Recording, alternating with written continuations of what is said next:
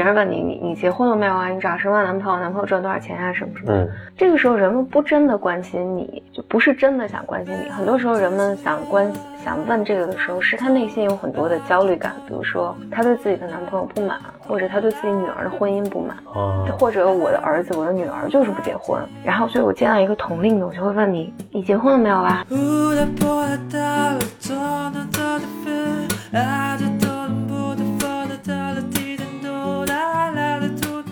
欢迎来到新的一期博尔曼 Book Club 两个人的公路博客。呃，我们今天继续跟大家阅读《给心理治疗师的礼物》，作者欧文·亚龙第八章。嗯，这章的题目叫“让病人对治疗师真正有意义起来”。那这章讲的是什么呢？亚龙在开篇的时候讲了，呃，讲了一个故事，也就是说，三十多年前他听到了一个他说最让人悲伤的心理治疗故事，就是他又去了呃英国非常著名的一个叫塔维斯托克的诊所，嗯。呃，然后发现，发现大家在讨论的时候，应该是一个团体吧，就是团体和这个治疗师，在过去的很多年里面，这个治疗师没有任何变化，就团体里面其他人都都有变化，但是这个团体的治疗师没有任何变化。所以亚龙就说，这个事情让人觉得很悲哀，就是为什么呢？好像只有治疗师停止不前了。这个让我想起来，我在非常年轻的时候，就是差不多有个十年前嘛，和一个。当时我看来很资深的一个咨询师在一起啊、呃、吃饭，然后这个咨询师也说过一句话，他说，呃，因为因为大家都知道，心理咨询师其实绝大多数都是有自己的心理治疗的，就是有有自己的心理咨询师，就他同时也接受心理咨询。对对对，嗯然后这个其实是训练的一部分，然后但其实对于咨询师来讲，嗯、这个对他自己的工作也很很有帮助。那他是永远会有，一直会有这个吗？就说他他，比如他刚刚进入这个，或者他是一个年轻的咨询师是那个，但是他即使很资深了，他也还会继续保持这个吗？嗯，不一定，我我觉得它更像是你在职业的开端的这些年头里面，你对自己有更多的了解，对咨询是什么样子，以及就对自自身的盲点有更清楚的认识。然后，当然就是咨询，如果长长程的咨询，它可能能对你的人格有一些呃促进作用，然后它能帮助你成为一个更好的咨询师。然后到一定程度之后，但但这也取决于流派了，不是所有的流派都要求咨询师去这么做。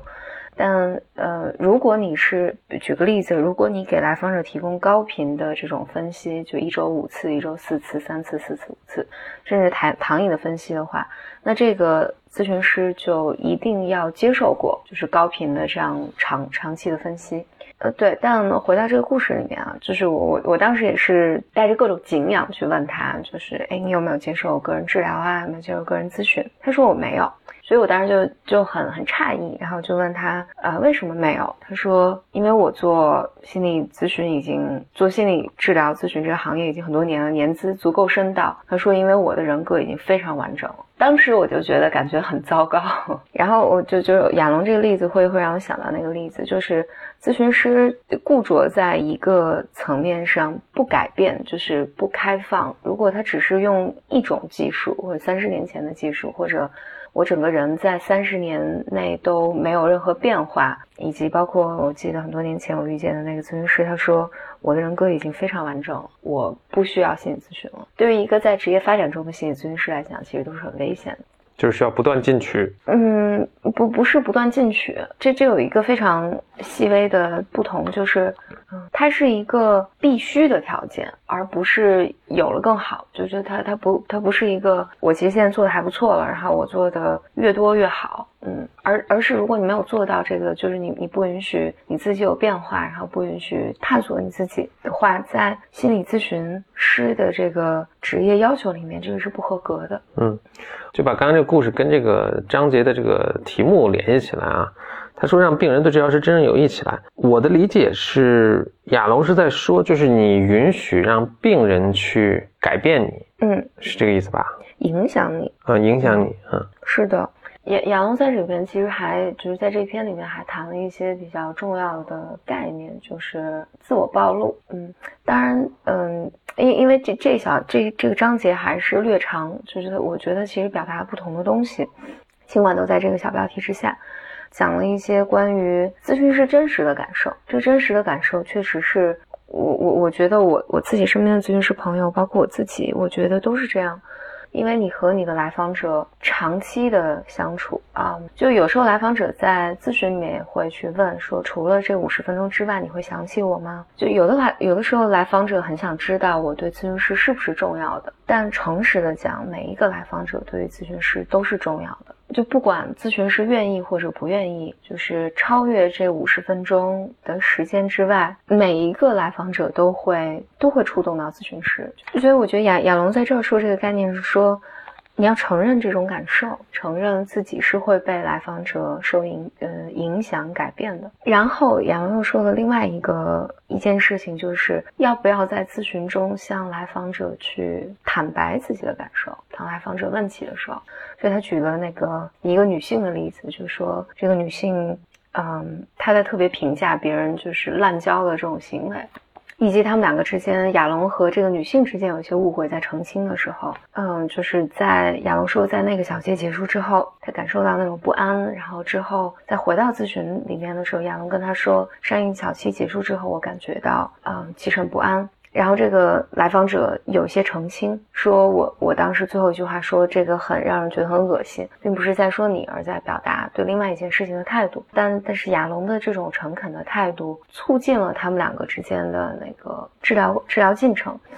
所以在这儿有一个特别的概念，叫咨询师在咨询中到底能能不能做自我暴露，以及做到什么程度。这件事情是一直有争议的。其实，在前面几期，我记得有其中一期我们也提到过。嗯，甚至甚至在咨询的伦理里面也有也有类似的规定。我记得，当然就就是关于心理咨询的伦理上，伦理也是不同的流派，其实有不同的，嗯，就大体相同，但是有细微的差别。但嗯，前一段时间我在学一个客体关系的流派，然后他们在讨论他们在遵守的那个伦理规则，有一条就是咨询师不能在咨询中做自我暴露。就如果做的话，就违反这个这个伦理了。但在这儿，其实亚龙强调的是，你要能够让来访者感受到，呃，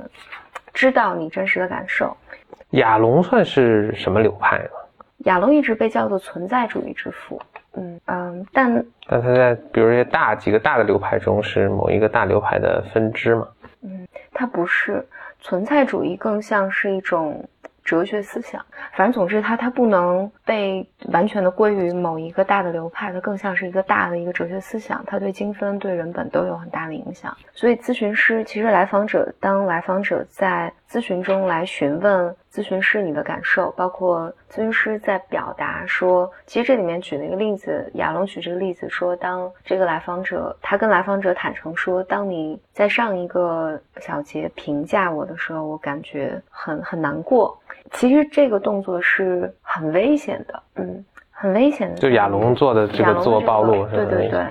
我个人，呃，我个人会觉得，就是咨询师在做这个要更谨慎一些，因为。当然，我觉得亚龙可能也很谨慎了。就是对于这个个案来讲，他觉得他是可以坦诚的告诉对方他的想法的，因为因为对于有一些来访者来讲，就是如果。他的个人历史或个人背景，他有可能对你对咨询师的这句话产生更多的其他的联想。而如果在咨询的特别早期，或者在某一个特别的呃处理阶段，咨询师一些自我暴露是有可能带来来访者的不安的。比如说，这个来访者有可能会觉得：天哪，咨询师，我这个咨询师这么脆弱，我能不能信任他？也是有可能的。呃，就咨询伦理的那个设定，它的意思其实是说，咨询师不能在咨询中去处理使用来访者来处理自己的情感，就是你不能利用来访者。所以有的时候有一定的危险是在于，有的时候咨询师要做这种自我暴露，表达自己的感受和表达自己的一些看法的时候，是出于自己对于自己情感的一个需求，但这个时候你就忽略来访者身上的需求了。啊，这个是伦理规定规定的一个基本的呃考量吧。但在这儿，我还想回来替亚龙说一下话，就是我觉得亚龙在这儿的时候是在讲，在基于当你不知道怎么办的时候，以及如果你在判断你的一定程度的自我暴露可以对来访者有帮助的时候，是可以做一定的自我暴露的。但我觉得亚龙一直以来，其实他整本书都在强调这一点，就是不要吝惜让来访者看到你是一个真实的人，就是你你会有各种各样的情感，当他伤害你的时候，你也会感到难过。嗯，然后我我能想到我自己有一个，或者我自己在做咨询中的一些感觉。嗯，我自己也有在咨询中有过一定程度的自我暴露。这个暴露呢，我能看到有的时候真的对来访者有帮助，但有的时候呢，是我自己，我们叫反移情的一个建筑行动，就是自己其实在那个时候无法及时的处理自处理好自己自，就是整个咨询带给我自己的感受，所以我必须要说一些什么。来来应付当时的那个场景，所以有的时候那个那个自我暴露确实对咨询不会有特别好的影响，但咨询是这么进行的，咨询师会在咨询中犯错误。然后再到下一次咨询的时候，或者恰当的时机，咨询师是可以和来访者来讨论的。比如说，呃，比如说有的时候咨询师会这么讲，就是上一次咨询结束之后，我想了解了解你的感受，嗯，以及咨询师有时候会讲说，上一次就像亚龙这样，呃，这样的干预，就是上一次结束之后，我记得在最后最后一次当我说了那个话之后，我会感觉到很不安，所以我想了解一下你的感受。所以咨询师有的时。之后是会表达自己的感受，但是还有一种情形呢，是来访者咨询师判断来访者是在出于其他的目的，嗯，这其他的目的可能是包括。比如说，来访者很想很想在这个阶段很想打破我们两个之间的咨访关系，就是我想我希望你能变成我妈妈，或者我希望你能变成我一个生活中无微不至的好朋友。所以我要知道你到底有没有孩子啊？你有没有你你你和什么样的人结了婚？你生活里到底在发生什么？你有多少个来访者？然后就有一些更侵入性的这这些这些资料，但在这个时候，咨询师就不能去直接回应他，就是。做这样的自我暴露，因为这个时候其实咨询师往往能看到来访者背后的一些动力的需求，他的需求并不真的是这个时候咨询师的工作就不是说我应该特别真诚的让你知道我是一个怎样的人，我喜欢蓝颜色，喜欢绿颜色，我今天早早餐吃了什么。这个时候咨询师的工作就就是另外一种，就是他要对来访者这些渴望做共情啊，做诠释等等等等。那比如来访者真的这么问了一个刚才你举的这种例子的问题。他会怎么回应呢？就是来访者这么问有无数种原因啊。我就是说刚才这种，如果来访者就是很想打破咨询跟咨询师之间的关系的话，咨询师有可能会说，咨询师其实最令来访者讨厌的一句话，但来访者经常会听到，就是你为什么问？为什么问这个？我想知道，就是是什么让你这么想问我这个问题？嘿，话说 我经常被问到，就是这种，尤其我觉得很隐私的问题，我也不想回答的。比如他问你有没有结婚啊，我说我 我也经常问，那你为什么想要知道这个？嗯，对，其实是可以的，就是正常人的这。普通的日常的交流过程中遇到反感的问题，也可以这么给，也可以这么回应。对，可以问，就是因为这这个其实是因为人们在问这个问题的时候，往往是带着就就有点像别人问你，你你结婚了没有啊？你找什么男朋友？男朋友赚多少钱啊？什么什么？嗯，这个时候人们不真的关心你，就不是真的想关心你。很多时候人们想关想问这个的时候，是他内心有很多的焦虑感，比如说他对自己的男朋友不满，或者他对自己女儿的婚姻不满，或或者，或者我的儿子、我的女儿就是不结婚，然后所以我见到一个同龄的，我就会问你，你结婚了没有啊？所以如果尼亚也没结婚，他的焦虑感就会释怀一点。对，就是他，他总总是通过这种方式，其实是在处理他自己的那个感受。所以当他当你去问他说，哎，阿姨，你为什么呃要问我呢？就是下次我就说，阿姨不要再用问这种问题 处理你自己的焦虑。不不不。不不要这么讲，对，其实阿姨你你挺焦虑的，或者。哎，阿姨，嗯，你问这个干嘛呀？就是，在咨询中，其实有的时候来访者其实会会，当你问他的时候，来访者其实对这个会有思考，就是哎，他会回到他自己身上，就是哎，我为什么问这个问题？然后我想表达什么？嗯，有的时候，在我刚才举那那种情形下，咨询师有时候会给解释，也叫诠释，就是会讲说，我听你问这些问题的时候，我猜想你你是在表达说你很很渴望和我有亲密感，嗯。然后这个来访者可能说是这样的，有可能说不是这样，但他们能在这个上面继续工作下去。但是糟糕的情况就是，如果咨询师在这个时候就直接告诉你了，我我们有一句有一句话叫“咨询师被来访者拖下水了”。嗯嗯，就是这个时候，咨询师其实当你真的这么回答的时候，很多个情形下，其实会让来访者带来非常不安的感受。就是你你，因为你你不再，当你这么说的时候，你不再是一个治疗师了，而我真的要和你有一个那个亲密感，或者我对你的这个嗯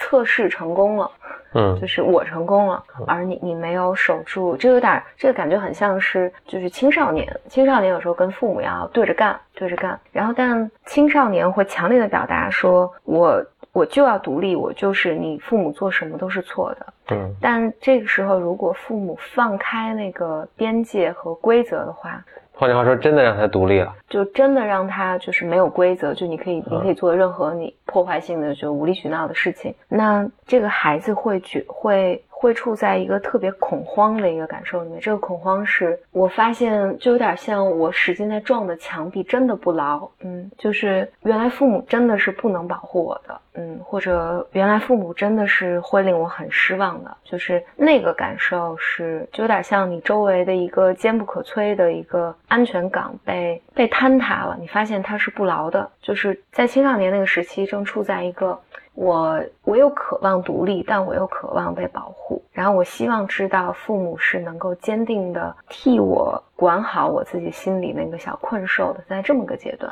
但有时候父母会觉得你这么闹了，就那你、嗯尊重你的意见啊，嗯我就尊重你意见，你你要去干什么糟糕事，嗯你就自己去干吧。嗯嗯所以，所以对青少年那个那个呃和父母那个感受里面，其实青少年那个阶段，父母父母唯一能做的就是保持这个保持，就是我我去尽可能理解你的感受，但是这个规矩和规则是不能变的。比如你就是不能去吸大麻，你就是不能去滥交，或者你就是不能去做一些事情。就是父母要要有力量站那，非常坚定。所以就是青少年口中说我不要不要不要不要，但父母那个嗯坚定的感觉要能做到。所以在咨询里面是一样的，就是来访人可能会去追问你很多嗯你给不了的东西，但这个时候咨询师其实一个工作是能够。啊，温尼科特有句话叫做“不含敌意的坚决”，站在那儿告诉你哪些是我们我们的关系里面可以触及的，哪些是这个咨询师之下我做不到的，我不能给你的东西。嗯，